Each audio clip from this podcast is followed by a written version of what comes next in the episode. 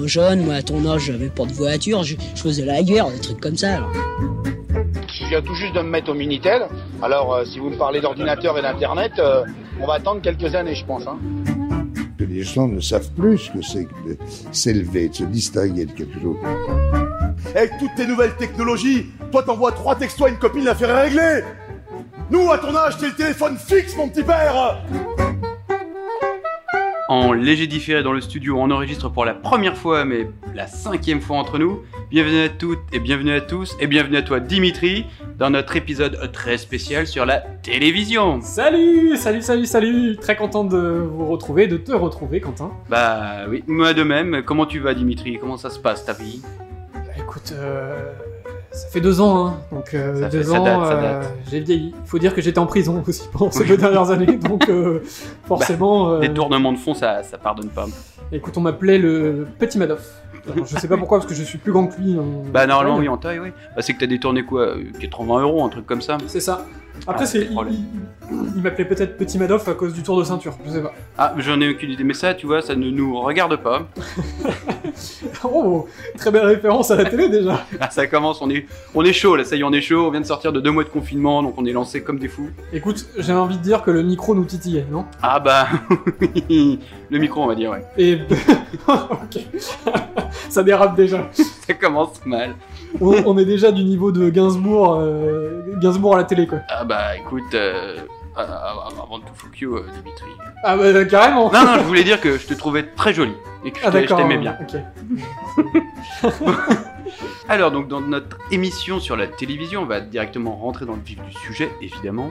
Et euh, je vais te poser donc euh, quelques questions Dimitri. Et la première c'est pour toi Dimitri, quels sont tes meilleurs moments de télé?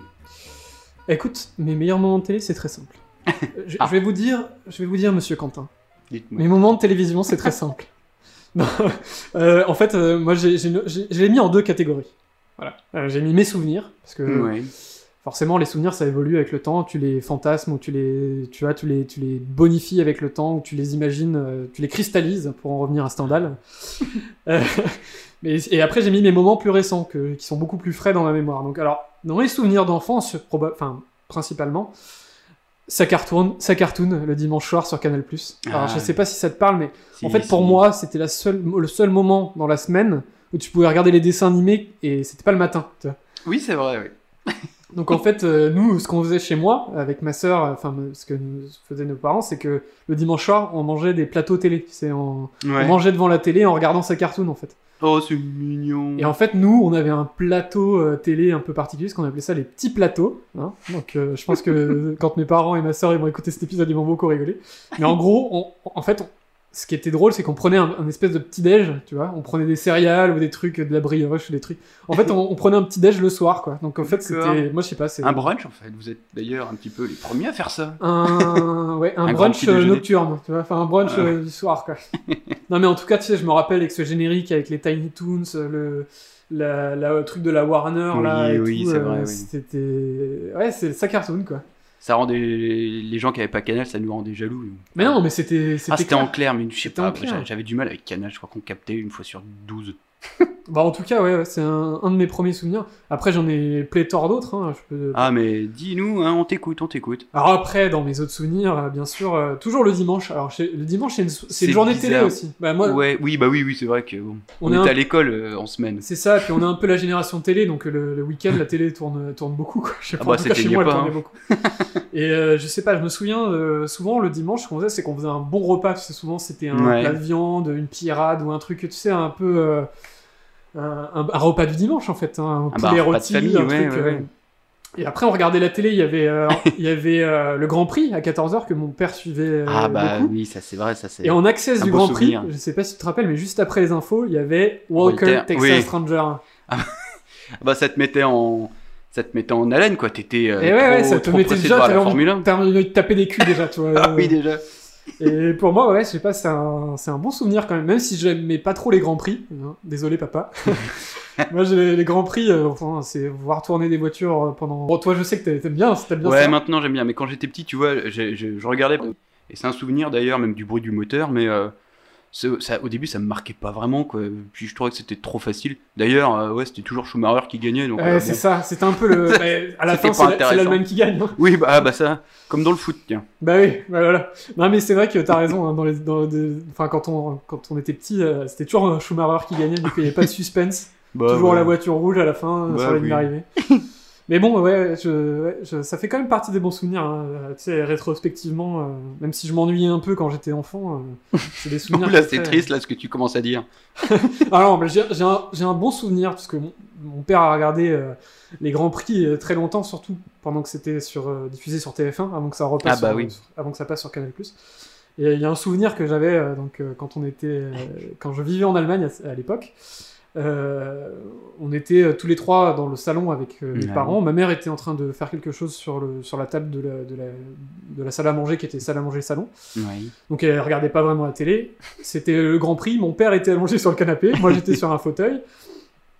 Et, euh, et à un moment, mon père, fatigué de sa semaine hein, de travail, Ah, bah, s'endort. Tu vois, S'endort devant le Grand Prix. Ça, ça arrive souvent, ça de s'endormir. ouais. Voilà, surtout avec le bruit, tu sais, c'est un, Bah oui, un peu berceuse. Oui, c'est une berceuse. Belle berceuse, d'ailleurs. et, et il s'endort, et figure-toi qu'il se met à ronfler. Mon père ronfle. hein, Bah, il imitait les, les monoplaces. Et voilà, et, et bah, je me dis, bah attends, il ronfle. Il avait la télécommande posée sur son, sur son ventre, tu vois, je prends la télécommande, je change de chaîne, et là, le fait qu'il n'y ait plus le ronronnement des moteurs, il se réveille, Ah, bah, et évidemment. il fait, Oh, euh, pourquoi t'as changé? Comme ça. Je rechange de chaîne. C'est une histoire que j'aime bien raconter. Je rechange de chaîne, et là, d'un coup, il se remet à ronfler, mais immédiatement. Ah, mais je le comprends. hein. Alors, avec ma mère, forcément, on rigole, mais du coup, euh, impossibilité de faire autre chose que regarder le Grand Ah, Prix. bah non, euh, t'étais obligé. Ah, bah, évidemment. Hein. T'es obligé Donc, de regarder euh, Schumacher jusqu'au bout. Exactement. Donc en tout cas, voilà, c'est un très bon souvenir. Ça me fait beaucoup rire de raconter ça à chaque fois, puis ça fait beaucoup rire mon père en général quand je raconte ça.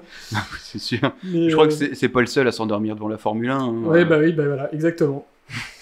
Et sinon, écoute, moi j'ai grandi avec la télé, donc j'ai beaucoup beaucoup de souvenirs. Il y, un, en a un que j'avais, euh, peut-être toi aussi, je sais pas. Euh, Dis-moi. La fameuse trilogie du samedi. Je pense que ça parle à oui, beaucoup de ça- gens. j'en avais parlé avec euh, Laure, une ancienne, audi- une, une ancienne euh, une chroniqueuse chez nous. Qui reviendra. Qui reviendra, d'ailleurs, oui. Très probablement très Oui. prochainement. euh, On avait parlé de ça, ouais, la, la trilogie du samedi, c'était le truc qui faisait peur. Enfin, moi je Ouais, regardais pas, mais j'avais, peur d'avoir peur en, en regardant ça. Bah oui, t'avais Charmed, euh, oui, alors c'était tout minable. Enfin, avec Bah, quand, recul. ouais, quand tu regardes maintenant, c'est vrai que ça fait un peu cheap, quoi. Ah, ça a mal vieilli. ouais. Moi, j'aimais beaucoup le caméléon dans, dans la trilogie. C'est Jarod Ah, qui, vrai, pouvait, euh, qui pouvait euh, imiter n'importe qui et tout ça. euh, franchement, c'était... C'était vraiment bien. C'est vrai qu'il n'y a plus ça le samedi soir. Non, mais en même temps, maintenant, tu sais... on a- Ou c'est différent. C'est très différent. On en reparlera plus reparlera tard, vous en faites pas. Ah, écoute, alors moi j'avais ça, j'avais noté encore deux choses. Euh, Oui, mais j'avais, vas-y, hein. quand j'étais au collège, euh, Ouais. je rentre, quand je rentrais à la maison, j'étais le premier à rentrer en fait, parce que ma Ouais. sœur était dans, dans le lycée professionnel Sainte-Anne de Saint-Nazaire. Ah, qu'on salue lycée d'ailleurs. d'hôtellerie où elle apprenait Oui. pâtisserie, chocolaterie, confiserie. Donc euh, salut Noémie. Hein, euh. Bah, salut Noémie, ouais. Et, et donc du coup je rentrais le premier à l'école. Donc en fait euh, je rentrais le premier de- à la maison. Donc en fait si tu veux j'avais deux heures où j'étais tranquille. Enfin deux heures, une heure, une heure, une bonne heure et demie où j'étais tranquille. Oh là, qu'est-ce que tu devais faire? Non, non, non, ouais, non, je vois où tu veux en venir. Non, en fait, euh, ce que j'aimais bien faire, c'est que en général, vers 17h, t'avais un documentaire sur Arte, euh, histoire. Voyez-vous cela? Monsieur au collège regardait Arte? Oui, non, mais en fait, alors figure-toi que j'adore l'histoire et j'adore les documentaires, surtout euh, ceux qui étaient à l'Égypte, euh, à Ah la. Grèce et tout, et ça me passionnait, les documentaires d'Arte. Et ce qui était cool, c'est que dès que le documentaire finissait, il y avait un soap, euh, un soap euh, qui commençait sur euh, M6. C'était un truc Ah. du style euh, famille recomposée, tu vois. euh, Oh, ça devait être bien. C'était, j'adorais. Figure-toi, j'adorais ça. Et donc en fait, j'avais mon petit combiné intellectuel euh, des. Bah, bien sûr, oui. des- Après des- l'école. C'est ça, mais tu sais, ça, m'a- ça, me- bah justement, ça m'évoquait un autre souvenir que j'avais d'enfance, c'est qu'on regardait beaucoup euh, C'est pas sorcier, c'est quand on rentrait. Ah bah oui, quand on rentrait, mais ça c'était ouais, c'était en primaire, ça c'est pas sorcier, mais c'était super ça, ouais. bien. ouais. Mais du coup, je retrouvais un peu ça avec les petits documentaires Arte, et puis juste après, j'avais le truc débile euh, de d'M6. euh, tu sais, à une époque, il y avait aussi Su- Sunderland ou un truc comme ça. Non, pas Sunderland. Summerland. C'était un, truc Ah, de surf, pas. une série Ah, de ouais, surf ah, avec euh, Zac Efron. Oh là là, ah non, je regardais pas du tout ce genre de choses. Moi, j'aimais bien, tu vois, les petits trucs M6 à 18h, là. Enfin, en tout cas, ouais, je, je- je faisais beaucoup ça. Il y avait une télé en bas de chez moi, qui était tout proche de la porte d'entrée, donc j'arrivais, je posais bah, mon sac, royal. et puis je regardais le truc euh, tranquille à la maison, quoi. Très bien. Et, et ouais, voilà. Et donc, du coup, la le dernier souvenir que j'ai euh, dans mes souvenirs, hein, euh, Ouais. c'est euh, quand j'étais au lycée, je regardais les rediffusions des matchs NBA. Le, souvent, il y en avait un à 17h, parfait quand je rentrais de- du lycée, tu vois. Ah oui. Ah, au lycée, donc quand toi t'étais, pour la petite histoire, dans un pays étranger, tu veux dire. Ben, en Allemagne, encore En Allemagne, fois, bah oui, hein. tout simplement. ouais. Et du coup, ouais, bah, moi je finissais le lycée assez tôt, parce qu'on finissait Ouais. un peu plus tôt que, que toi, par exemple, en France. Parce qu'on avait moins d'heures de pause pour midi. Enfin, bon, bref, une histoire de lumière. Bon, bref, peu importe. Ah, c'est la qualité allemande, quoi. de chez Qualität. Et je, du coup, moi je regardais les matchs, euh, je regardais les matchs de NBA euh, quand je rentrais. Et c'était à l'époque Blake Griffin, à l'arrivée de Blake Griffin. Bon, ça te parle certainement pas, mais. Non, pas des masses, non, non, du tout même. Mais je en suis tout désolé. cas, euh, vers 2010, quoi. Et du coup, toi, Quentin, tes souvenirs un peu de la télé euh, Bah, maintenant que tu le dis, c'est vrai que j'ai j'ai pas mal réfléchi. Alors moi, c'était beaucoup des moments, mais que sur l'instant, comme euh, le 11 septembre. Pour moi, le 11 septembre 2001, c'était euh, un moment de télé, mais alors que c'est de l'info, on va dire, de l'information. Mais ouais, mais c'est. Mais c'est- ça m'a plus marqué que. C'est marrant parce qu'on était quand même petits, quoi, enfin, à cette époque. Ouais, non, mais euh, c'est que je me souviens de ma mère qui est venue nous chercher à l'école, euh, toute folle, euh, en disant que deux avions s'étaient écrasés dans les tours jumelles, que je ne connaissais absolument pas, je savais pas du tout ce que c'était. Et quand Ouais, on toi, voit à la télé ce truc-là, c'était. euh, Quand on disait des tours jumelles, tu t'imaginais euh, des tours qui étaient nées par la, la même mère. oh, sûrement, oh, oui, je voyais ça. Même je comprenais pas, je crois que c'était un défilé militaire qui avait mal tourné, je, je voyais pas du tout ce que ouais, ouais. ce que c'était. Et c'est vrai que les images finalement m'ont vachement marqué. Mais ouais, moi je me souviens de mon père dans la moment, cuisine, ça. tu vois. De, de Ah oui, regarder, euh, regarder ça, quoi. nos parents, ils étaient tous fous. Mais je pense, ouais, ça devait être un, un sacré moment. Bah, moi, moi, pour le coup, j'ai très peu de souvenirs. Mais, Ah ouais. Ah, moi, ça m'avait marqué, vraiment. euh, alors que. Bah, c'est un- J'étais pas vieux, quoi. C'est un peu comme J'étais le. plutôt très jeune. C'est un peu comme le Corona, c'est un truc qui a touché un peu. Enfin, qui a, Oui. qui a été touché. Enfin, qui a touché toute la planète, quoi. Oui, voilà, et puis il y a le monde d'avant et le monde d'après, quoi. Ouais, c'est Comme ça. pour le coronavirus. Et c'est pour ça que maintenant on passe 45 minutes euh, à l'aéroport pour. euh, à se laver les mains. Oui, déjà, oui, euh, pour l'aéroport, ouais, pas pour le corona, mais oui, oui, à cause, oui, à être euh, bien vérifié, et puis euh, on bloque la cabine pour pas aller voir le pilote, entre autres, pour pas détourner un avion, c'est vrai. bah, ça a changé beaucoup de choses, et c'est vrai que ça, ça m'avait marqué, le 11 septembre. Mais euh, sinon, euh, c'est vrai que moi, je me souviens bien, bah, ce que j'aimais bien un bon moment, c'était les minicums. Ah oui, bah que oui, j'aimais beaucoup. ouais. Ah, c'était vraiment, c'était super bien, c'est vrai que ça ressemblait aussi. Oh, Ah oui.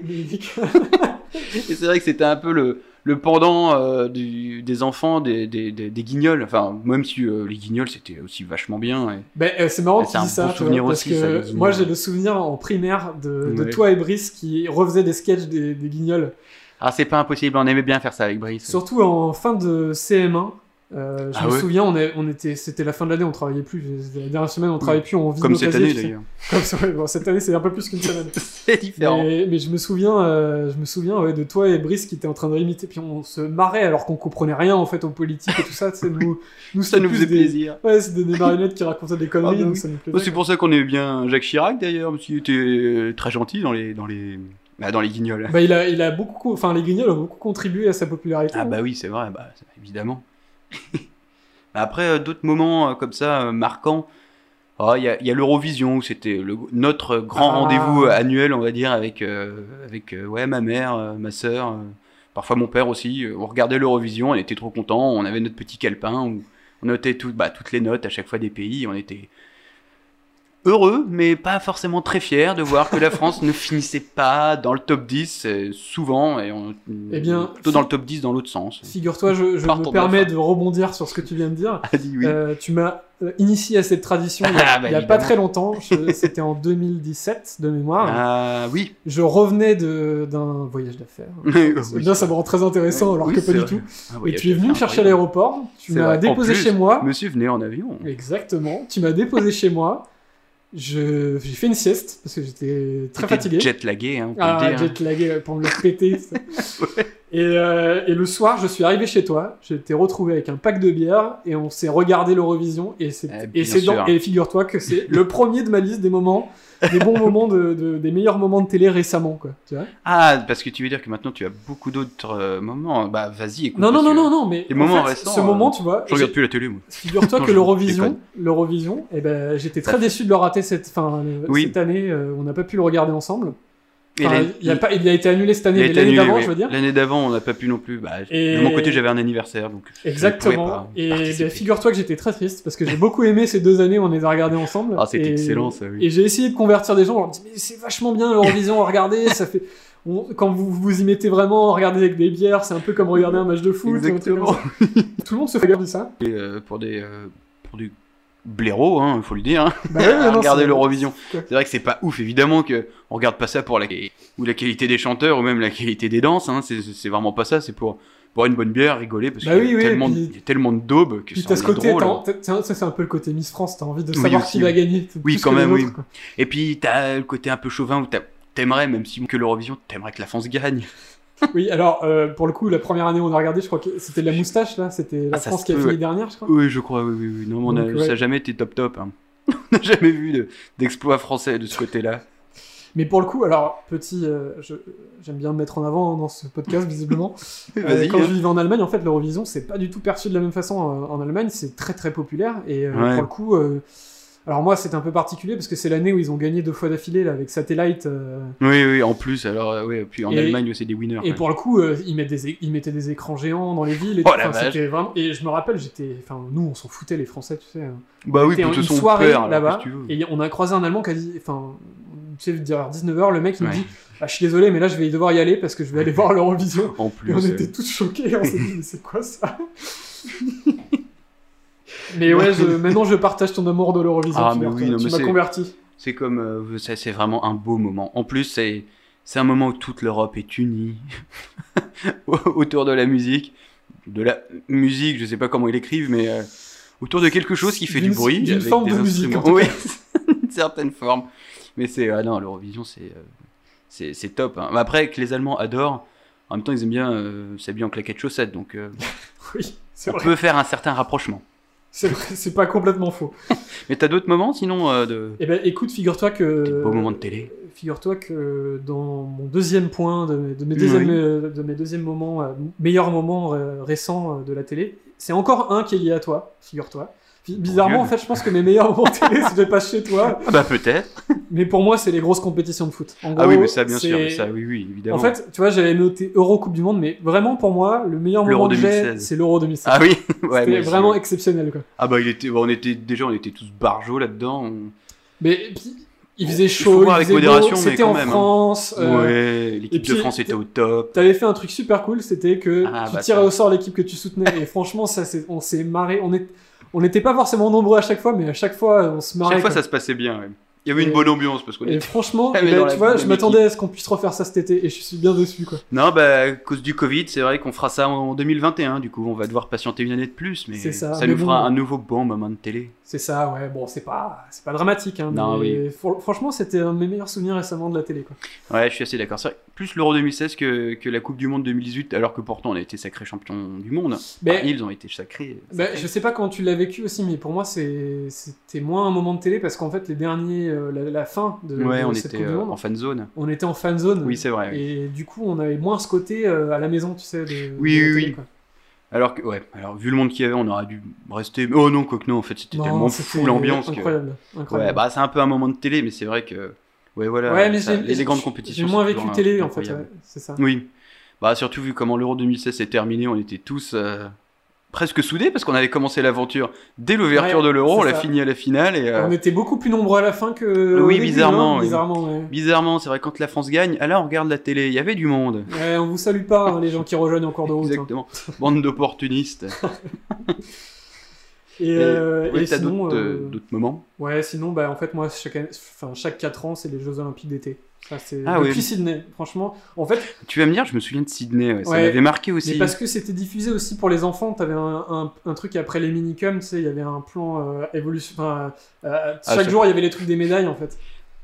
Ah, c'est- pas de ça? Non, ça je me souviens pas de ça, mais je me je sais pas pourquoi, je me souviens de Sydney, euh, je me souviens de d'images, alors je pourrais pas vous décrire quoi, mais sûrement quelqu'un qui court, sans trop savoir ce qui se passait, mais ça m'avait marqué ça Eh ben, aussi, les, et les Figure-toi que moi, c'est c'est ce qui m'avait incité à commencer l'escrime. De Ah. voir euh, Laura Flessel. euh, Mon dieu, euh, ça t'a fait naître des eh ouais, vocations. non, mais c'était. Puis on était nombreux à s'être inscrits à l'escrime à cause de, de En des plus. JO de 2000. Ouais, franchement, les JO de 2000, ça a marqué beaucoup de notre génération. Ça m'étonne pas que tu t'en rappelles aussi. On était en, bah on avait l'âge aussi peut-être de mieux Ouais, comprendre la télé, on va dire euh, 2000, on avait 7 ans, donc euh, on commençait à comprendre. Bah de toute façon, je me souviens bien, des fois, on se retrouvait, on regardait CNBC, on regardait la bourse à la télé.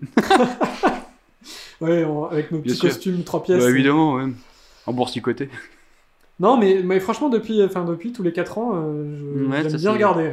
Et euh, j'ai encore une autre anecdote là-dessus. J'ai beaucoup d'anecdotes avec la télé, c'est comme quoi c'est quand même une grosse Bah, place dans l'été, ça nous, ça nous rassemble. Non, mais en fait, je venais de, de changer d'appartement à Toulouse.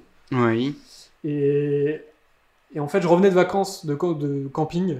euh, et, euh, je Là où il n'y a pas la télé. Là où il n'y a pas la télé. et du coup, en fait, on n'avait pas encore. J'étais en colocation. Oui. On n'avait pas encore la télé. Donc, en fait, je regardais la télé euh, sur mon ordi. sais, avec. C'était un peu le début des, des streams de TF1 et tout ça, quoi. Ah oui, De oui. France 2 et France 2 Plus, là. Ah oui, à l'époque, ouais. Et finale du 100 mètres des JO de. Alors, c'était. Londres, 2012. 2012. Ouais. Donc.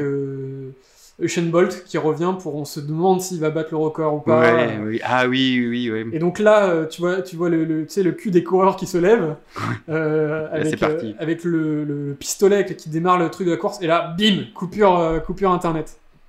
Ah oui.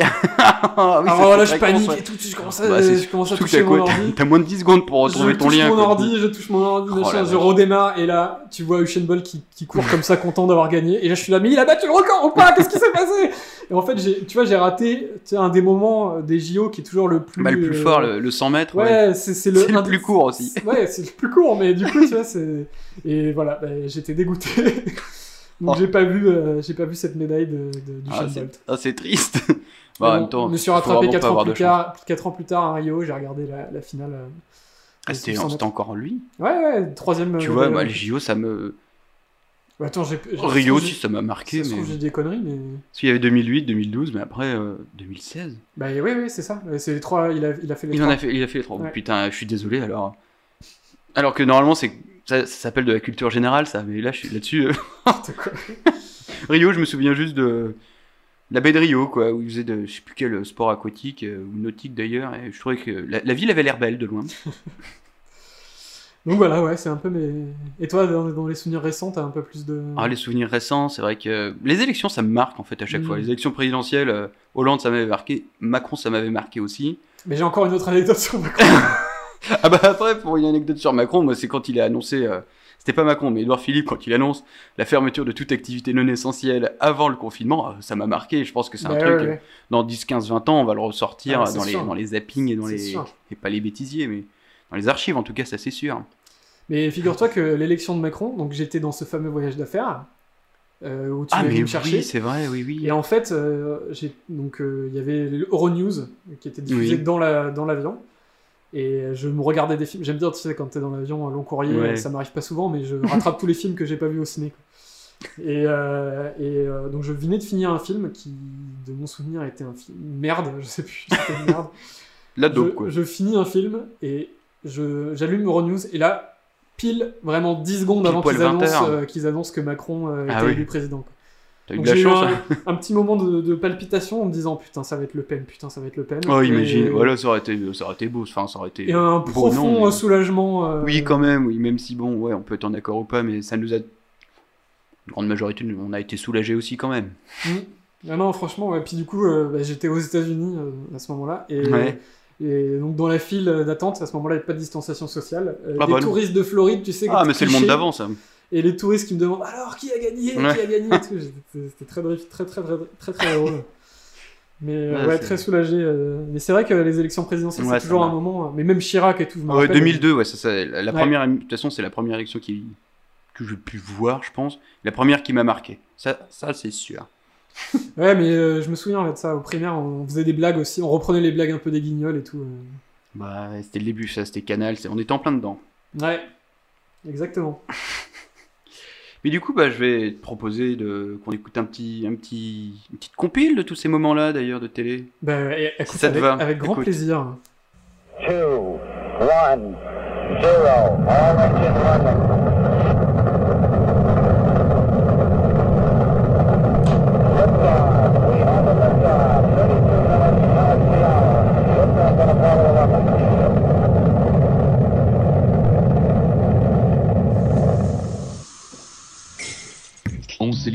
coupés du monde, filmés dans un loft de 225 mètres carrés, 24 heures sur 24, par 26 caméras.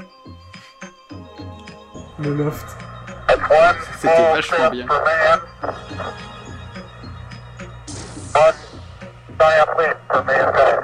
On n'était pas dit pour ça. Non. Bonjour à tous, ce flash spécial pour vous annoncer ces très spectaculaires explosions. Ce serait un attentat selon les médias américains à New York, au cœur de Manhattan. En, vous découvrez euh, l'image. Et voici la couleur. Au jour fixé et à l'heure dite. Ouais, J'aimais bien la façon dont il parlait à l'époque euh, à la télé. Ouais. Ah pas vraiment à l'ancienne quoi. Ouais, les lancements qui duraient longtemps. euh, Oui, en plus, euh, un gros moment de flottement au début, ils sont tous à se regarder, ils savent pas quoi faire. Et ils passent en couleur, tout d'un coup, comme par magie. Alors du coup, est-ce que tu peux euh, me dire un peu euh, ce qu'il Ah, y alors, avait comme extrait dans ce... Oh, ce que vous venez d'entendre dans ce petit méli-mélo euh, de- d'extrait.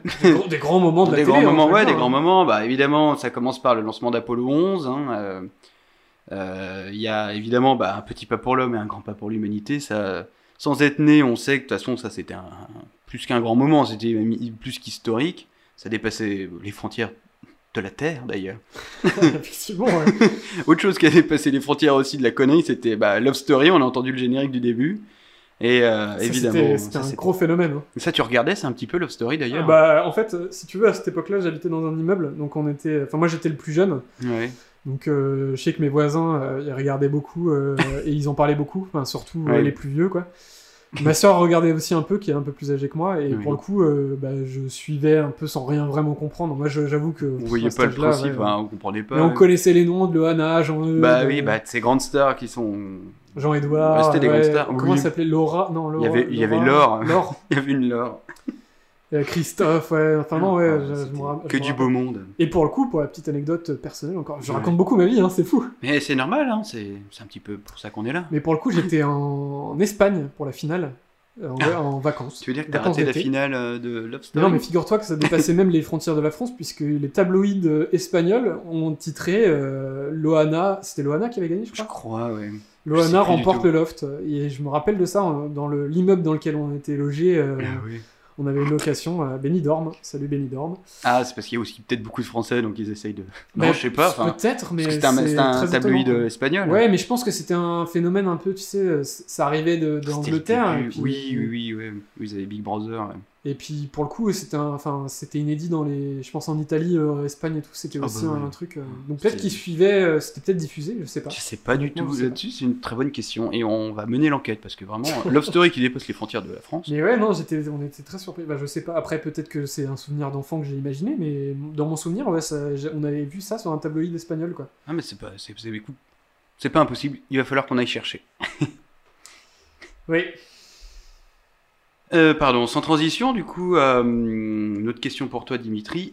comment, et à travers un petit peu aussi tout cet enregistrement, comment euh, trouves-tu que la télé a évolué?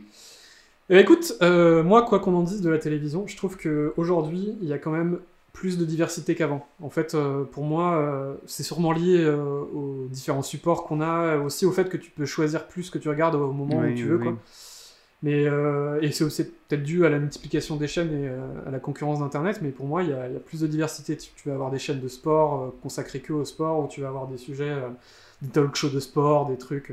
Si tu as envie de regarder que du foot, en fait, euh, bon C'est très facile, c'est un peu compliqué en c'est ce un peu moment. compliqué en ce moment, mais, mais si en, en, en termes général, tu as envie de regarder que du, spo- que du foot, bah tu regardes que du foot. quoi. Ouais, tu peux, oui, euh, ça te coûte un peu cher le foot, mais euh, en termes d'abonnement, hein, je veux dire, mais, oui, c'est- mais c'est vrai que c'est complètement prix, faisable. hein, tu laisses la télé tourner sur euh, le futur Media Pro, Beansport, ou Canal+, comme ça, voilà, on a les trois. Et, euh, et bah, tu regardes ça 24 heures sur 24, c'est complètement faisable. Exactement, et puis si t'aimes- si t'es passionné de- d'équitation, t'as Equidia. euh, Oui. en fait, tu, tu vas. euh, Enfin, pour moi, il y a beaucoup plus de diversité. Oui, quoi. oui, oui. Alors, par contre, avec ça, avec Internet notamment, les réseaux sociaux et tout, je trouve aussi qu'il y a. C'est beaucoup plus stressant de regarder la télé en fait maintenant. C'est anxiogène, tu veux dire Mais en fait, euh, ce que je veux dire par là, c'est que, tu sais, avant, t'avais euh, l'épisode de la série qui était diffusé le vendredi soir, tout le monde Oui. regardait, et puis t'en parlais le lendemain au bureau. Maintenant, euh, avec euh, Netflix, Amazon, euh, une série sort le vendredi soir, le lundi matin, t'es sûr Tout que tout le monde vu, a quoi. tout vu, quoi. Oui, Et en fait, toute ça- la saison surtout, c'est pas fait, que ça- le premier C'est épisode. ça, ouais, ça t'oblige à tout regarder d'un coup, quoi. Ouais, ouais, ouais, bah du... binge watching là que tu Ouais, fais. Maintenant, c'est limite ça qu'on fait. Et puis si souvent. maintenant t'as la possibilité du replay, mais si tu regardes pas en live le truc, bah t'es sûr de te spoiler euh, par, Dès le euh, lendemain, par oui. Facebook, par Twitter, par machin, t'es sûr de, d'avoir gâché le truc quoi. Puis même maintenant si t'essayes d'éviter la fin, euh, tu vois, t'as, pas vu le dernier épisode de Game of Thrones, je dis n'importe quoi parce que j'ai jamais regardé Game of Thrones, mais Moi non plus, bizarrement. tu, tu l'as pas vu, euh, bah t'es- faut pas que t'allumes euh, ton Facebook pour être Ah sûr non, de pas être spoilé. Ah bah, tu connais toute l'histoire, à la limite, sans avoir regardé, on connaît à peu près l'histoire. Bah, moi attends, eh, je peux même te siffloter le générique sans avoir regardé la série quoi. Ouais, ça, le générique, oui. Ultra Mais- connu. Non, mais tu vois, c'est aussi pour dire, euh, bah, moi, ouais, c'est plus stressant, je trouve. Enfin, Ouais, il y a plus de. Bah, c'est vrai qu'il y a plus de canaux aussi de diffusion, donc euh, on se retrouve. euh, La télé, c'est plus que la télé. euh, la- Le, le tube catholique qu'on avait à l'ancienne, Bah ouais, où il y c'est avait ça, que de ça. Maintenant, c'est vrai qu'on l'a sur le téléphone, l'ordi. euh, Bah, tu regardais sur l'ordi euh, Usain Bolt, et du coup, euh, voilà, tu as sur ton téléphone, euh, tu peux même avoir la télé dans les toilettes maintenant. Ouais. non, mais c'est vrai, c'est vrai, t'as tout à fait raison. Après, euh, moi, je trouve aussi qu'avec l'évolution, t'as- la télé, est de- bah, pour le coup, ça c'était le côté négatif des réseaux sociaux, mais t'as aussi un côté Mm. positif, c'est que la télé elle est beaucoup plus interactive. Et pour oui, le aussi coup, euh, maintenant, oui. T'as un côté aussi, euh, enfin très drôle de regarder, euh, tu sais, un, un- je sais pas, un Colanta et puis de lire en même temps le fil Twitter, de voir des blagues Ouais. des gens euh, en même temps. T'as un côté un peu plus euh, Comme partage. dans un grand tu sais. salon, ouais. T'es Ouais, dans un ça, seul et unique salon Tu partages avec, des inconnus, tu- tout le monde regarde le même truc et puis tu, tu sens faire partie d'une communauté ou même si t'es passionné d'un truc. Je dis n'importe quoi, mais euh, le, le basket, tu vas regarder Oui. ton, ton match à 1h du matin parce qu'ils sont diffusés en live. Oui, oui, mais au moins, tu vas pouvoir retrouver des gens qui sont comme toi, passionnés, quoi.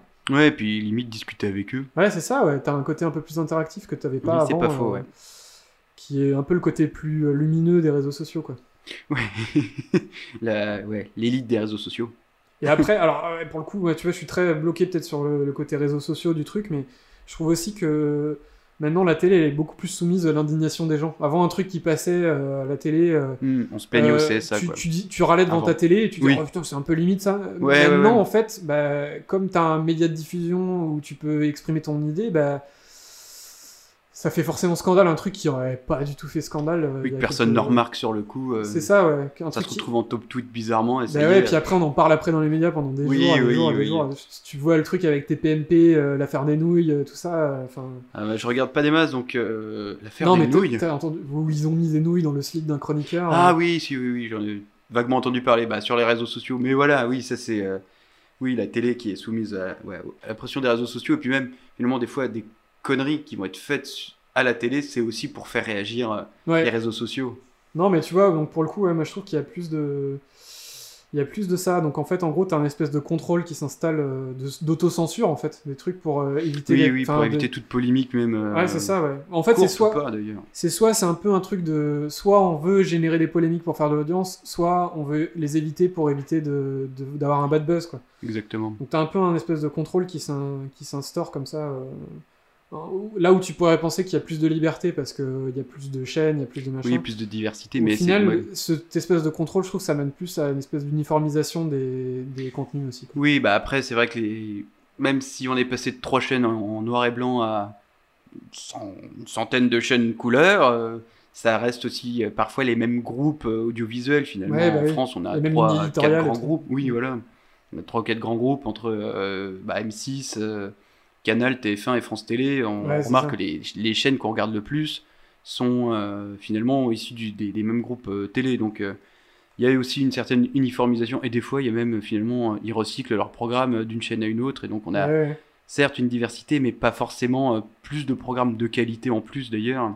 Il y a beaucoup de, ouais, de chaînes, de, de, même de séries pas top top parce qu'il faut en produire quoi. Bah on crée Pour du contenu pour, ouais, voilà, pour combler les trous et placer un peu de pub comme disait l'ancien président de TF1. euh, il faut vendre du temps de cerveau à Coca-Cola, ne l'oublions pas. Fameuse, euh, fameuse euh, citation d'ailleurs qui, Ah a oui. été, qui est beaucoup reprise maintenant avec les écrans et tout Oui, ça. c'est vrai, oui. Euh, ouais.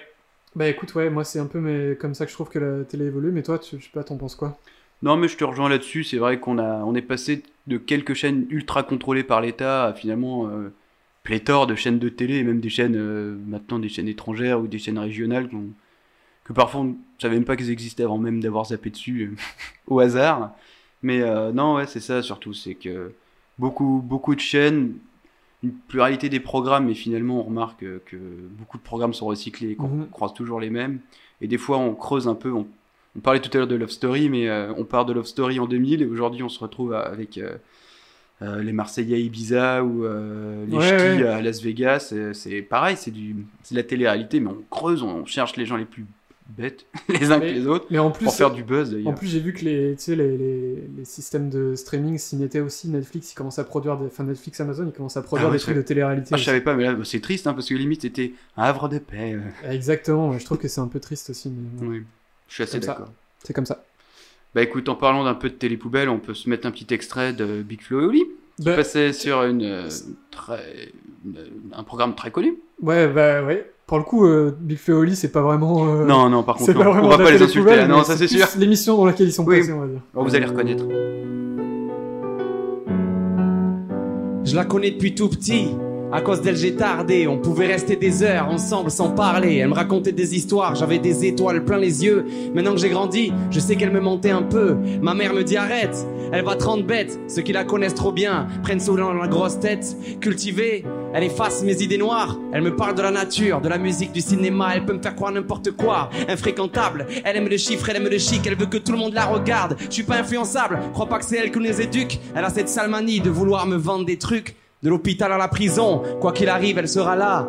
Elle se dévoile un peu les premiers samedis soirs de chaque mois. Elle est comme ça, elle fait le show, elle parle en rire et en image. Donc je peux pas lui en vouloir quand elle met trop de maquillage. J'aime ses blagues quand elle dit des choses qui me concernent. J'ai plus de temps pour elle depuis que je fais des concerts. Elle est folle, mais c'est dingue comme elle est belle. Depuis que mon père a plus de taf, il passe ses journées avec elle. Gros carnet d'adresses, elle connaît tout Paris. Elle danse avec la nouvelle star, veut gagner 30 millions d'amis. Je la mettrai jamais sous scellé. Elle est complexe et un peu fêlée. Elle, c'est ma.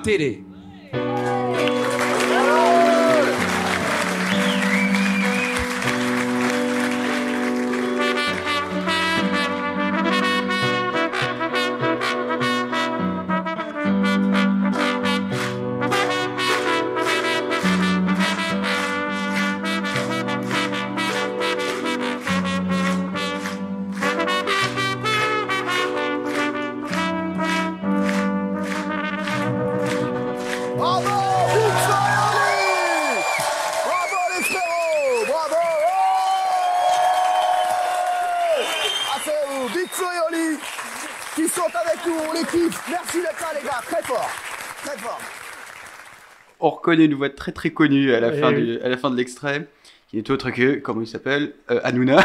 Voilà. ah oui, Cyril une des Hanouna, oui. figures du PAF. euh, Ah bah actuellement ouais et euh, présentateur de donc touche pas mon poste qui était autrefois une bonne émission que j'aimais beaucoup au Moi début aussi, sur ouais, France 4 effectivement. et qui est devenue voilà bah bah comme on dit euh, de la télé poubelle quoi en gros. Ouais, une espèce de télé à scandale, quoi. Oui oui à chercher le, le, le bon buzz comme le bad buzz d'ailleurs en fait euh, tout le monde regarde mais pas pour les bonnes raisons. C'est ça, je suis assez d'accord. Euh, je regarde l'heure un petit peu Dimitri mais ce serait pas l'heure de faire le quiz Eh ben écoute. qui est d'ailleurs euh, qui n'est plus sponsorisé par Maguise d'ailleurs. bah, écoute, euh, écoute, il y a que toi aujourd'hui, mais j'espère que tu vas pouvoir répondre à mes questions. J'ai peur. On commence tout de suite euh, par la première question. Es-tu prêt, Quentin? Je suis tout oui Dimitri. Quel est le plus vieux programme du PAF En dehors du JT, attention. D'accord. Bah, ça doit être un plus vieux programme du PAF, ça doit être euh, un bon feuilleton. euh, un feuilleton, mais en France, les premiers feuilletons. euh, Peut-être Château Vallon, mais ça m'étonne. un très vieux un- programme. donc c'est un pro- euh, quand je dis euh, le plus vieux programme, c'est c'est pas le premier programme qui a été diffusé, D'accord. c'est quel est le plus vieux programme encore en diffusion aujourd'hui. D'accord. J'aurais peut-être dit euh, Fort Boyard. Parce que ça, ça fait longtemps quand même, je crois. Non, pas du tout. 80. Alors, je te donne des petits indices, peut-être que ça va t'aider. Euh, Écoute, pour la première fois, ça a été diffusé le 9 octobre 49 Oh la vache. sur la RTF à l'époque. D'accord. Ensuite, c'est passé sur l'ORTF en 64, sur Mhm. TF1 dès le dimanche 12 janvier 75. Et ensuite, c'est passé sur Antenne 2 puis France 2 aujourd'hui encore. Toujours le dimanche Toujours le dimanche. C'est pas présenté par euh, un certain Michel Drucker Non. Ah non, c'est pas Vivement Dimanche Non. Euh, Michel Drucker, il est vieux, mais. Ah euh, oui, oui, 49, pardon, euh, 49, non. bah après, ils ont pu changer. C'est toujours diffusé aujourd'hui C'est toujours diffusé aujourd'hui. Stade 2 Bah non, mais c'est allumé. Ah si, mais c'est surtout France 3 maintenant. Stade 2, c'est sur France 3 maintenant? Oui, c'est pas logique, hein, mais j'ai pu, je sais pas. Bah, pendant le confinement, et Ah Stade ouais 2, c'est sur France 3. ouais. Eh ben, Ça s'appelle Stade 2 et pas Stade 3 d'ailleurs. ok. Bizarre. Bon, Est-ce que tu veux la réponse? Ouais, j'en ai aucune idée. Figure-toi qu'il s'agit du jour du Seigneur. Ah bah c'est vrai que ça paraît logique le dimanche, bien Et sûr, oui. C'est une Ah, émission de télévision catholique française produite depuis euh, bah, 1949. 1949. Donc c'est produit par l'association du Comité français de ra- euh, par l'association du Comité français de Ouais voilà. Donc c'est une très c'est la plus vieille émission qu'on ait. D'accord. Bah c'est ah en même temps, c'est logique, c'est vrai. oui. Ça paraît logique ouais, quand tu Oui. y penses. euh, quand Et puis les présentateurs changent toutes les semaines normalement. C'est ça. Donc en fait on a la messe depuis 49 à la télé. Ah c'est pour ça que plus personne n'y va du coup à l'église. On le regarde à la télé. Exactement. bon alors est-ce que tu es prêt pour la deuxième Ouais, question vas-y, je suis chaud. Là, c'était l'é- l'échauffement au début. S'entraîne. En quelle année l'ORTF a-t-elle disparu? Hum, c'est quand c'est devenu euh, Antenne 2, logiquement. Ça doit être euh, les Mhm. années 70. Alors, euh, Ouais. ORTF, euh, 69 Oh, non, tu disais les années 70. Tu me dis Ouais, les années c'est- 70, puis après tu me donnes une date dans les années 60. Ah oui, 70, bah 99 alors Non, je dirais. Oh, quand, quand Giscard est arrivé, peut-être 74. Eh ben écoute, je te l'accorde parce que c'était le 6 janvier 75. Donc, euh, Ah, presque, ouais, ouais, c'était on était déjà dans la fin. C'est comme 69-70, c'est les années 70, quoi. Exactement. Bah alors en fait, pour la petite histoire, l'ORTF, euh, il y a eu beaucoup de scandales qui ont éclaté euh, à cause de la mainmise de l'État dessus. Euh, et pour le coup, euh, ça a été une démarche d'amorçage Ouais. d'une privatisation de la télé. Donc du coup, euh, ça a disparu au fur et à mesure. D'abord en séparation avec les chaînes de télé publiques, privées, D'accord, TF1, oui. etc. Et puis pour disparaître complètement sous la forme qu'on la connaissait On à l'époque. ouais. Et c'est marrant parce qu'aujourd'hui on parle de réunir la radio et la télé Oui. publique. Et donc en fait on reviendrait à une forme d'ORTF. Quoi. Oui, à l'ancienne, avec peut-être un peu plus de, je l'espère, logiquement oui, de d'indépendance éditoriale. Mais euh, oui, ça ressemble à ce qu'on faisait on avant. verra, on verra. Pour moi, on, on se rapproche de, de ce qui, De ce qui se faisait avant, ouais, à voir. On va franchement à voir. Alors, on en vient à la question suivante. Oui, vas-y. Je connais ton, ta passion pour le football. En effet. Je pense que On l'a bien vu dans l'épisode d'avant d'ailleurs. Je... je pense que tu, tu te. Tu t'imagines déjà un peu la question, en tout cas tu vois la question se dessiner. En quelle année Oui. a été créé Téléfoot? Oh la vache. Sachant que ça fait partie de leur logo maintenant. C'est sur leur logo. euh, Ah merde, ah ouais. Et ouais. Euh, bah écoute, euh, Téléfoot ça a dû sortir en même temps que, que même le foot à la télé, que ce soit enfin le, le championnat, la Ligue 1, enfin, la première division à l'époque, donc ça doit être 80. Putain, mais j'ai jamais regardé. Enfin, Téléfoot, je regarde rarement parce que je me lève plutôt tard le dimanche. Et euh, donc, euh, qui est la date sur le logo, je dirais 1987 ou 89. Ouh là là là là, non, on est dans les années 70. Encore? Ouais. C'était sur l'ORTF, tu veux dire? Non. Sur C'était TF1. quand même sur TF1. Ouais. Bon bah. so- 76 77. Ah merde, On pas loin. à un an près à chaque fois. Alors du coup, euh, si tu veux, euh, pour la petite euh, anecdote, donc j'ai trouvé ça marrant parce que je, je connais aussi ton amour pour l'Eurovision. En fait, ça a été Ah. créé par Pierre Cangioni et Christian Kidet, qui lui, à l'époque, était le Oui. vice-président de, de l'Eurovision. La classe, ça c'est un métier tu vois que j'aimerais bien faire, je pense. Et donc du coup, à l'époque, c'était une émission d'une heure, les soirs de championnat, donc c'était pas diffusé le dimanche matin, c'était diffusé après les matchs. Et en gros, au programme, tu avais un résumé de deux matchs en 10 Ouais. minutes. Donc faut savoir qu'à l'époque, ils n'avaient pas les mêmes moyens pour faire les montages et tout, donc comme Oui. c'était diffusé directement après, c'était beaucoup plus ça compliqué. devait être pas tip top, enfin ça devait être drôle. Bah, voir. du Maintenant, coup, ouais, je pense avec le recul, ça doit T'avais les résumés des matchs que j'avais pas pu forcément Ouais. regarder. Après, t'avais un portrait de joueur, le journal du football, et les Ouais. buts venus d'ailleurs des petites compilations des buts, euh, tu sais, de, de Bundesliga, de. Première Ligue, etc. Quoi. Ah, une recette qui fonctionne toujours Mais aujourd'hui. au final, on, finalement. on retrouve un peu ce format-là aujourd'hui, quoi, même si c'est un peu. euh, C'est plus compliqué pour des questions de droit télé finalement, de diffusion. ouais, mais- exactement, ouais. Et donc du coup, à l'époque, euh, le présentateur pré- enfin, propose le, enfin le présentateur Pierre Cangioni propose le Oui. titre Téléfoot 1 pour que ça reprenne les mêmes initiales que la Ah chaîne. oui, que TF1. Finalement, ils ont gardé que Téléfoot. Oui, c'est mieux. Et du coup, la première diffusion a lieu le 16 septembre 77 vers 23h, figure-toi. Après, en 78, après les résultats plutôt bons, la chaîne renouvelle le contrat avec la Ouais. Ligue 1. Ça devient Téléfoot 2 et là, ils se disent, mais il n'y a plus de logique. Et c'est qu'en 81, donc finalement, t'étais pas si loin, que c'est déplacé dans le format qu'on le connaît actuellement, euh, le dimanche. Voilà. Ah, bah je suis content de le savoir, ça. Alors, est-ce que tu veux qu'on passe à la... J'ai encore deux questions. Est-ce que tu veux qu'on passe à la suivante? Mais bien sûr, bien sûr. Alors là, on est, on est un peu plus dans l'actualité. Quel est le top 3 des animateurs les mieux payés en 2019 Alors bon, on doit avoir notre ami Cyril Hanouna. Alors oui, c'est le premier. Ouais, c'est le premier. euh, oui, oui, il a signé un beau contrat, je crois, avec, euh, avec Canal. euh, Avec, Alors, ouais, il faut savoir aussi que la plupart des animateurs maintenant, ils vont aussi leur, producteurs. leur producteur, donc, de- enfin leur, leur maison de production. Donc Cyril Hanouna, en Ouais. 2019, il a touché 50 millions d'euros. Oh la vache, ouais, parce que c'est peut-être aussi sa maison de, avec enfin, sa maison de boîte production, de prod qui- exactement, oui. Qui, touche tout cet argent. Mais Nagui doit être aussi dans le top. Eh ben, 3. figure-toi que c'est Nagui. donc bien. Avec Alors, 32 millions d'euros, avec sa Oh, maison de production, ouais. de qui il produit bah, quasiment toutes ses émissions en fait. Ces émissions, tous ces jeux, et puis euh, Taratata. Exactement. Très bonne émission d'ailleurs, Taratata. C'était triste émission. quand ça, quand ça avait euh, Ouais. quitté le, le, le PAF. Et en même temps, euh, j'étais triste, mais j'ai jamais vraiment regardé Taratata. Mais moi non plus. Je regardais les comme un- extraits, tu ouais, sais, euh, Oui, oui, oui. Où tu regardais une fois, tu te disais, ouais, c'est pas mal, viens, je regarderai la semaine prochaine, puis t'oublies. Ouais, c'est ça. Mais tu dis au moins tu l'as vu une fois, t'es content. alors il te faut le troisième aussi. Il faut le troisième. Euh, alors après, euh, Cyril Hanouna, Nagui, euh, et alors un- encore un animateur qui doit produire pas mal de trucs. Michel Drucker, vu qu'il produit son. Alors Michel Drucker, euh, de mémoire, j'ai pas la, la suite du classement, mais je crois Ouais. qu'il est cinquième, un truc comme ça. Oh, Faut voir qu'il est moins actif qu'à une certaine Oui, époque. qu'avant, oui, c'est vrai.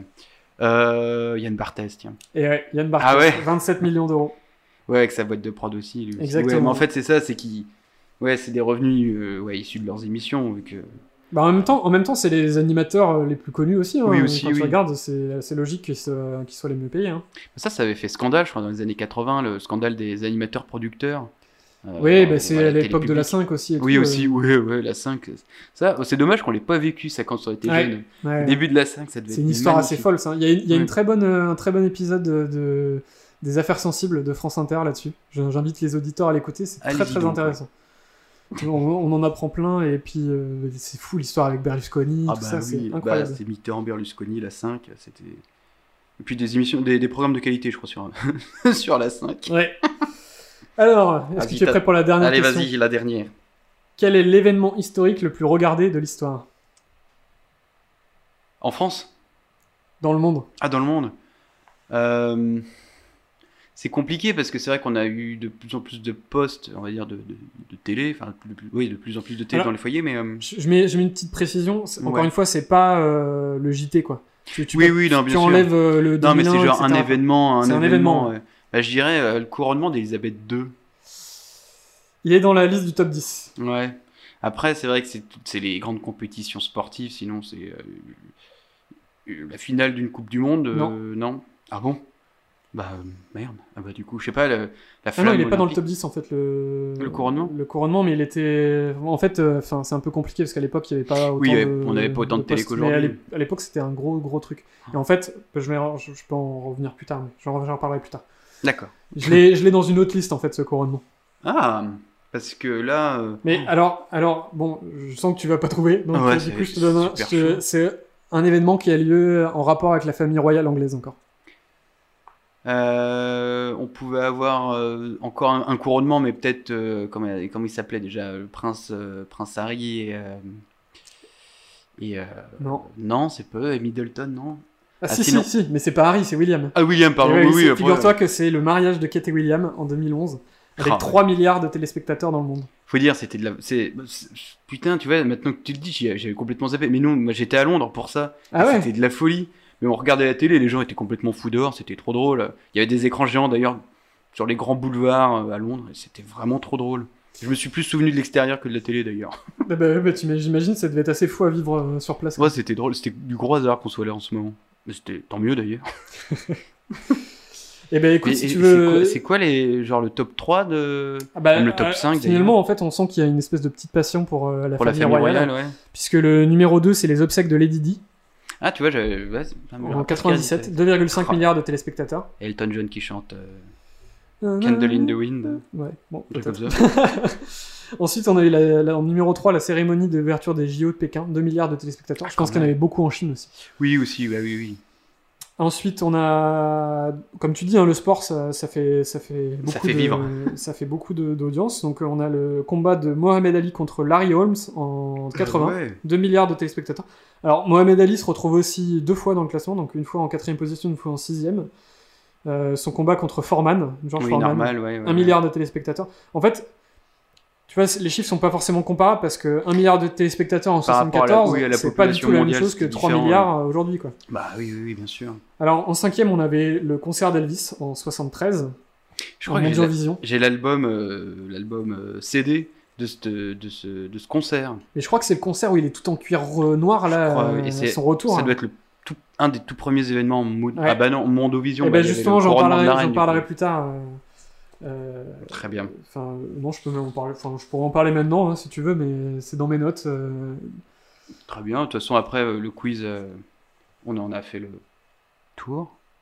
Oui, effectivement. Après, il y avait la finale de la Coupe du Monde, euh, Ouais, le mariage de Lady Di et Charles. Donc, tu vois, beaucoup de fois la, la famille royale. C'est ouais, bah, on a une on a une passion pour cette Ouais. famille royale. Les JO de Sochi est en dixième Ah position en 69, mais qui est quand même assez exceptionnel vu le peu de nombre de postes qui existaient à l'époque.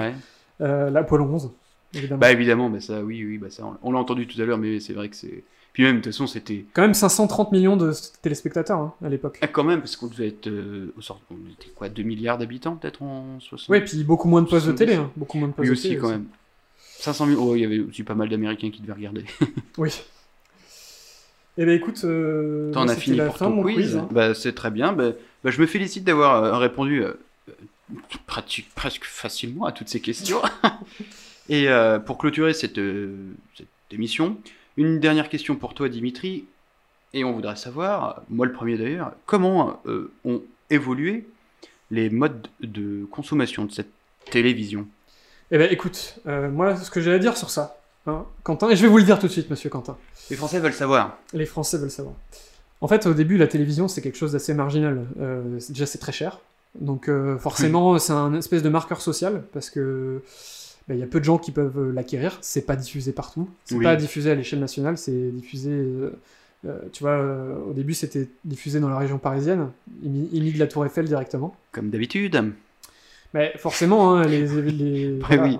on est dans un. C'est déjà une grande ville et puis euh, vous avez peut-être un peu plus les moyens. Voilà, et du coup c'est dans les années 60 que ça prend. Euh, on, a, on est aussi dans la, dans la société de... On est dans l'entrée de la société de consommation, donc Oui, euh, oui. forcément ça, ça fait partie euh, aussi du truc. Mais au début des années 60, il n'y a que un foyer sur cinq qui, qui a la télévision. Quand même. Alors euh, moi pour le coup j'ai- appelé ma grand-mère il y a quelques jours et je lui ai posé la question de comment, comment c'était la télé à l'époque. quoi. Oui.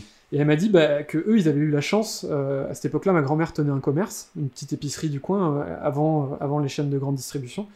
Et en fait, elle avait des, des, co- des amis commerçants dans le quartier. Il y avait un, un monsieur qui tenait une boutique euh, d'électronique, de, tu vois, de, Oui, l'électronique de une, dro- droguerie où ils vendaient oui, aussi, oui. tu vois, machine à laver, électronique et tout ça. Et il leur avait donné une télé, enfin, prêté une télé, quoi.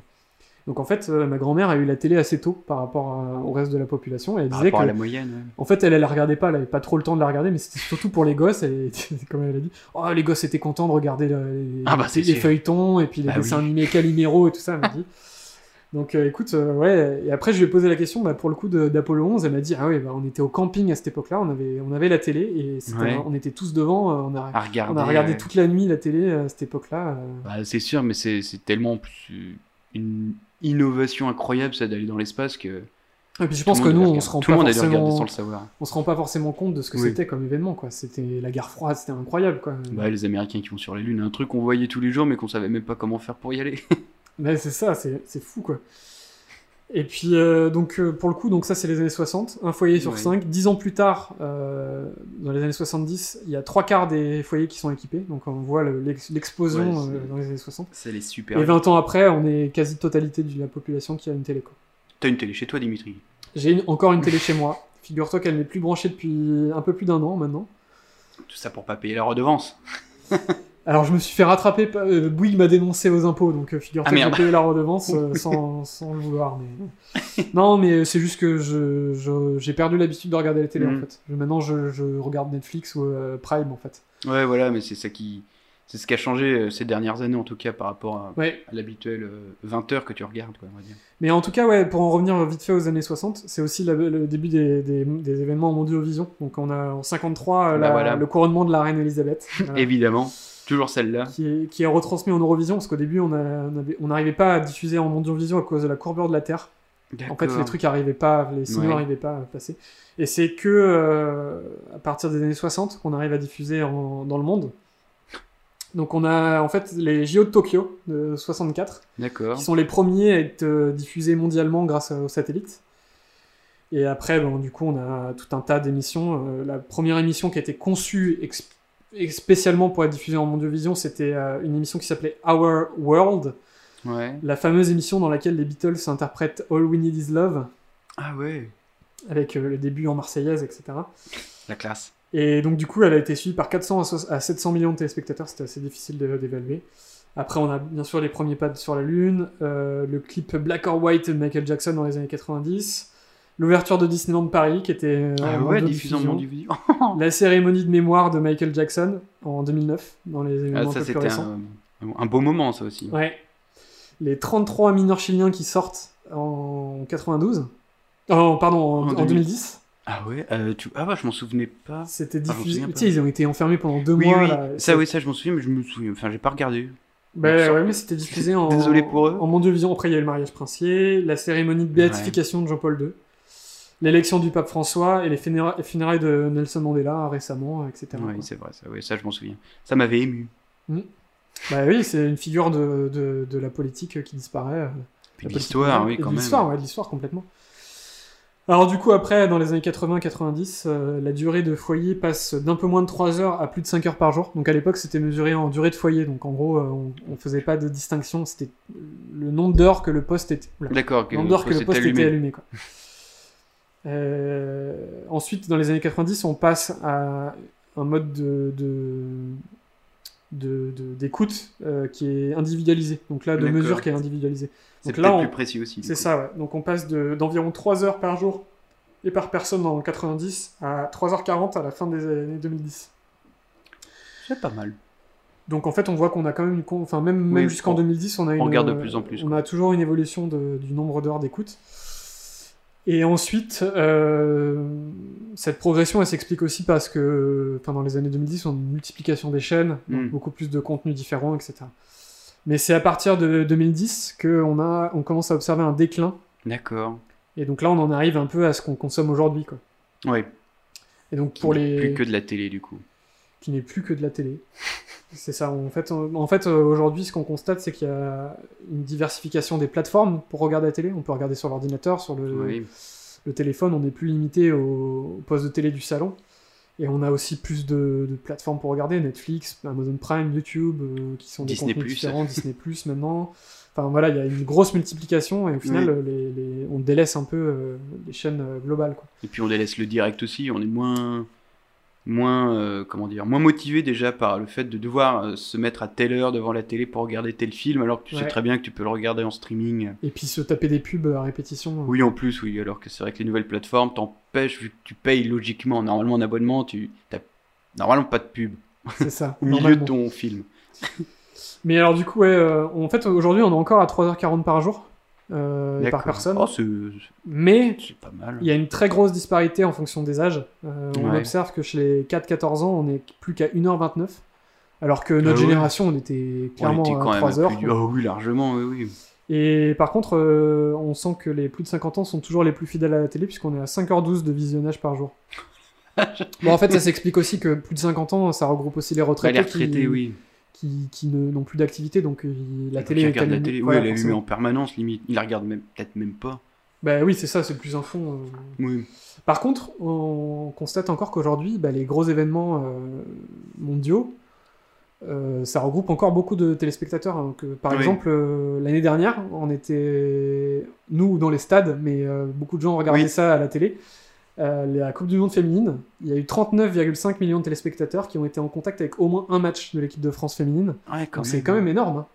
C'est oui, c'est beaucoup pour une euh, bah, pour un sport qui est pas encore assez bien peut-être pas assez bien valorisé du coup. Bah oui, mais tu vois, en fin de compte, on se rend compte que bah, tu vois, un Bah, truc qui se passe en même France, par intérêt, euh, pour ouais, savoir, c'est- par ça marche curiosité, encore. ouais. Mais c'est- de manière générale, les événements sportifs en live, Oui, de tout- ça a plus trop d'intérêt de regarder un match de foot le lendemain, quoi, parce que tout le monde connaît tout le monde résultat. connaît le- Oui, puis en fait, c'est ça aussi. En regardant un match en live, t'as le, bah, le, comment dire, la, l'excitation de voir euh, quelque chose qui se déroule tout de suite, qui, Ouais. qui là, oui, c'est vrai que t'as- t'as pas d'intérêt de regarder ça une semaine après, quoi. Et ça, c'est aussi un changement qu'il y a maintenant avec la télé, c'est que t'as moins d'événements comme ça. euh, Oui, Marc. Tu vois, au final, là, Netflix, ils ont diffusé The Last Dance, là, le documentaire sur Michael Jordan, et au final, comme c'était diffusé avec euh, ESPN en- aux États-Unis, Ouais. t'avais ce truc de deux épisodes tous les lundis. Donc en fait, Donc ça, oui, ça crée de l'excitation. bah, tous les lundis, t'avais euh, des vidéos sur YouTube Mm. qui parlaient de ça, tout ça. En fait, t'as ce côté-là de la télé qu'on perd un peu avec le streaming. Oui. Je trouve que c'est un peu dommage parce que déjà, moi, quand je regarde une série sur Netflix, en général, je la binge, je binge me Ah rappelle ouais. plus six mois plus tard, je me rappelle plus du tout de ce que j'ai regardé. J'y arrive pas à le faire, ça. Ah ouais? J'ai trop du mal à binge-watcher des. Mais je trouve que c'est aussi un, vois, des modes de consommation qui a changé. Et, Oui, oui, oui. et en tout cas, ouais, euh, il y a moins d'événements. euh, je trouve qu'il y a moins l'événement de. Bah, le rassemblement quoi, autour Ouais. de la télé. Mais j'ai vu que bah, c'est aussi une évolution peut-être pour les prochaines années où, euh, entre autres, comment s'appelle Disney Plus là qui vient de sortir, ont décidé qu'ils n'allaient pas sortir tout- tous les épisodes d'une saison d'un- d'une série. Ouais, ils gardent un peu le mettre quelques- format, ouais, voilà, de deux, trois épisodes pour aussi avoir ce- déjà bah, l'impatience de regarder la suite Mm. et de créer aussi un moment, on va dire, familial, parce que Disney, c'est aussi vendre un Ouais, moment bah, familial, enfin, en tout cas, un, un truc à la- pour la famille. Donc, euh, ils, ils veulent recréer cette, la sensation qu'on avait à la télé où on se retrouvait euh, les lundis soirs à 20h50 parce qu'il y avait un épisode de Ouais, la le série qu'on regardait, voilà, euh. Donc ça, peut-être qu'on verra. On verra, peut-être dans quelques années. Mais je pense que si finalement le, cor- le corona et le confinement, ça va, enfin on, en- on en revient toujours, mais ça va aider aussi à retrouver ça parce que les gens se sont rendus compte euh, de leur isolement en fait. euh, Ouais. Tu vois, euh, je pense qu'on n'a jamais autant parlé avec des gens par téléphone. Enfin Mm. moi, enfin pour le coup, j'ai un peu honte, hein, mais j'appelle ma grand-mère beaucoup plus depuis le confinement. Oui, depuis qu'il y a eu le et ça m'a, confinement, ouais. et je me suis rendu compte que ça me faisait plaisir d'avoir, tu sais. Bon, mes parents, je les appelle pas assez souvent que je devrais, mais, mais, mais quand même plus avec Ça le confinement. Donc, au final, on essaie, on essaie de retrouver du lien, euh, tu sais, et je pense que ça peut aussi passer par la télé. euh. Bah, oui, bah nous pendant le confinement c'est ce qu'on se faisait tous les soirs, on regardait un film Bah oui, tu vois, mais- qu'on choisissait euh, l'un après l'autre quoi. Ouais, Et du c'est coup cool, ouais, c'était le seul moment où on se retrouvait d'ailleurs. Bah ouais, mais tu vois, c'est encore un peu ce côté euh, social, quoi. Oui. Puis même, tu vois, je- on parlait des- au début de l'émission de, de- de l'Eurovision, de la Coupe du Monde. Ouais bah tout. ça, ça, c'est plus Et que c'est social des super l'Eurovision. souvenirs, quoi. Enfin, Ah, se évidemment. crée, oui. quoi. Bon, en tout cas, ouais, les, les, les, les téléspectateurs, bon, on, on voit aussi un changement dans les, dans les modes de consommation, parce qu'en 2019, 7,8 millions de, re- de, de personnes regardent en replay chaque jour. Bah c'est ça qui change, c'est qu'on on regarde moins, moins de direct. Bah, c'est vrai 13% de plus qu'il y a deux ans. Donc tu vois, on est quand même dans un boom de, de ce mode de consommation. Ouais, Bah, c'est aussi parce que Netflix a pris un- une importance. Ah, bien euh, sûr, on est, on a même, ça y est, c'est rentré dans les mœurs, ça. Finalement, le Mhm. streaming, tout le monde a soit connaît quelqu'un, soit un abonnement euh, à une des plateformes de, de streaming, au moins une, je pense. Bah c'est ça, ouais. Bah, moi j'ai Amazon Prime euh, et, Ouais, voilà, et oui. Netflix. Ouais, pareil, Netflix. Et je me tâte à... Canal Plus et Disney maintenant. Ah, tu as, Disney Plus aussi Ouais, bah oui, grâce au. Au je pack crois- Canal, là, ils ont fait Ouais, un des une packs. Canal, euh, ils nous ont offert Disney, donc euh, voilà. Ouais, moi, je me tâte, euh, euh, Vous pouvez être content pour moi. je me tâte à le prendre, tu vois. C'est pas mal, mais c'est pas. Ouais, c'est- Ouais, bon. Ouais, c'est qu'il y a les Star Wars dessus, va dire. C'est une des raisons pour lesquelles je me, Ouais, je me tâte. je comprends. Euh, ouais, et donc en plus de ce mode de replay, t'as aussi le, les plateformes de, de, de- sur lesquelles on regarde la télé. En fait, Oui. en 2019, tu as 4,2 4,3 millions de personnes qui, ont, qui regardent la télé sur un ordinateur, une tablette ou un smartphone pendant 1h58. Ah, quand même. Donc ça fait euh, 55% de plus en un an. Donc là, on est vraiment sur un boom de, de ce mode de consommation. Oui, parce que c'est plus accessible aussi, du coup. De... Ouais, les- et puis je pense que t'as il y a de les- plus en plus de, de plateformes. C'est ça, puis t'as le, accessibles. le- le- dans une famille, t'as as les parents qui vont regarder la Oui. télé, euh, Ah, t'as le père qui qui saoule parce qu'il fait la sieste devant le Grand Prix, devant la Formule 1, toi t'as envie de regarder autre chose. Non, mais voilà, t'as as un peu ce truc de. de- Bah oui, bah téléconnecter, puis ouais, d'offrir en fait même, de démultiplier l'écran, même plus Mm. que, pas que la télé finalement, que l'écran, du coup, pour euh, regarder ce qu'on Ouais, veut, ouais, où ça. Puis t'as as, d'autres formes de, de, de contenu aussi. Hein. T'as avec bah, Netflix, Amazon, on en a Ouais. déjà parlé, mais t'as aussi euh, des plateformes comme YouTube et Twitch qui sont plus faits par des amateurs, même si ça a tendance à se professionnaliser de plus en plus. Mais t'as as un côté aussi où tu retrouves plus. euh, Enfin, le- la, le- la télé des débuts, quoi, les trucs où Oui. ça tâtonne, ça cherche des amateur, formats. oui, bien et tout sûr, ça, quoi. oui. Donc au final, ouais, on a un peu ce- ce- cette évolution. Et on verra ce que ça va donner euh, dans quelques années. Écoute, on verra. Eh ben, euh, je pense que euh, on a dit tout ce qu'on avait à dire, Dimitri. Ouais. Tu es d'accord Bah, C'est parfait. Écoute, euh, bah, je te remercie en tout cas d'avoir participé à cette émission. Eh ben, ça écoute, fait un énorme plaisir de te revoir. C'était un très grand plaisir partagé. Et puis, j'espère que ça a été un plaisir pour vous aussi, chers auditeurs et auditrices. Euh, nous vous rappelons que nous sommes toujours disponibles presque 24 heures sur 24 et 7 jours sur 7 sur Facebook et Twitter. Et bientôt, c'est un projet sur euh, Instagram. Instagram. Pardon, j'allais dire Amazon. On vient de parler de télé. Bah, si Euh, Amazon sont intéressés par nous, Ah, par, c'est vrai, tiens, oui, oui, par oui. faire un partenariat pour être sur leur plateforme Audible, par exemple. Eh, Eh ben, ben, écoutez, contactez-nous, avec Écoutez, plaisir. hein. N'hésitez pas, on vous donne le numéro 06 46 27. Ouais, non, je déconne. ouais. Ils vont appeler une petite vieille, tu sais, euh, dans la Creuse. la pauvre. Bah, ouais. Si quelqu'un nous écoute. Non, mais écoutez, en tout cas, euh, passez de bonnes fêtes de fin d'année. Bah oui, il y a Un certainement dé- des gens qui vont écouter cet Voilà, épisode en On sait jamais. donc, Un bon déconfinement. N'oubliez pas que nous sommes disponibles sur Spotify et Google Podcast et prochainement sur Deezer, d'après. C'est ça. Et bien, très bientôt sur euh, iTunes aussi. iTunes aussi, donc C'est parfait. cours de et, publication. et encore. Encore, on est sur encore ou pas encore? On est, on est sûr encore. ouais. Voilà, donc on est sur encore Spotify et Google Podcast et euh, très prochainement sur Deezer et iTunes. Et donc euh, n'hésitez pas à nous re- recontacter. À réécouter les épisodes Voilà, à réécouter euh. aussi via Facebook ou Twitter et bientôt sur Instagram. Allez, gros bisous et prenez soin de vous.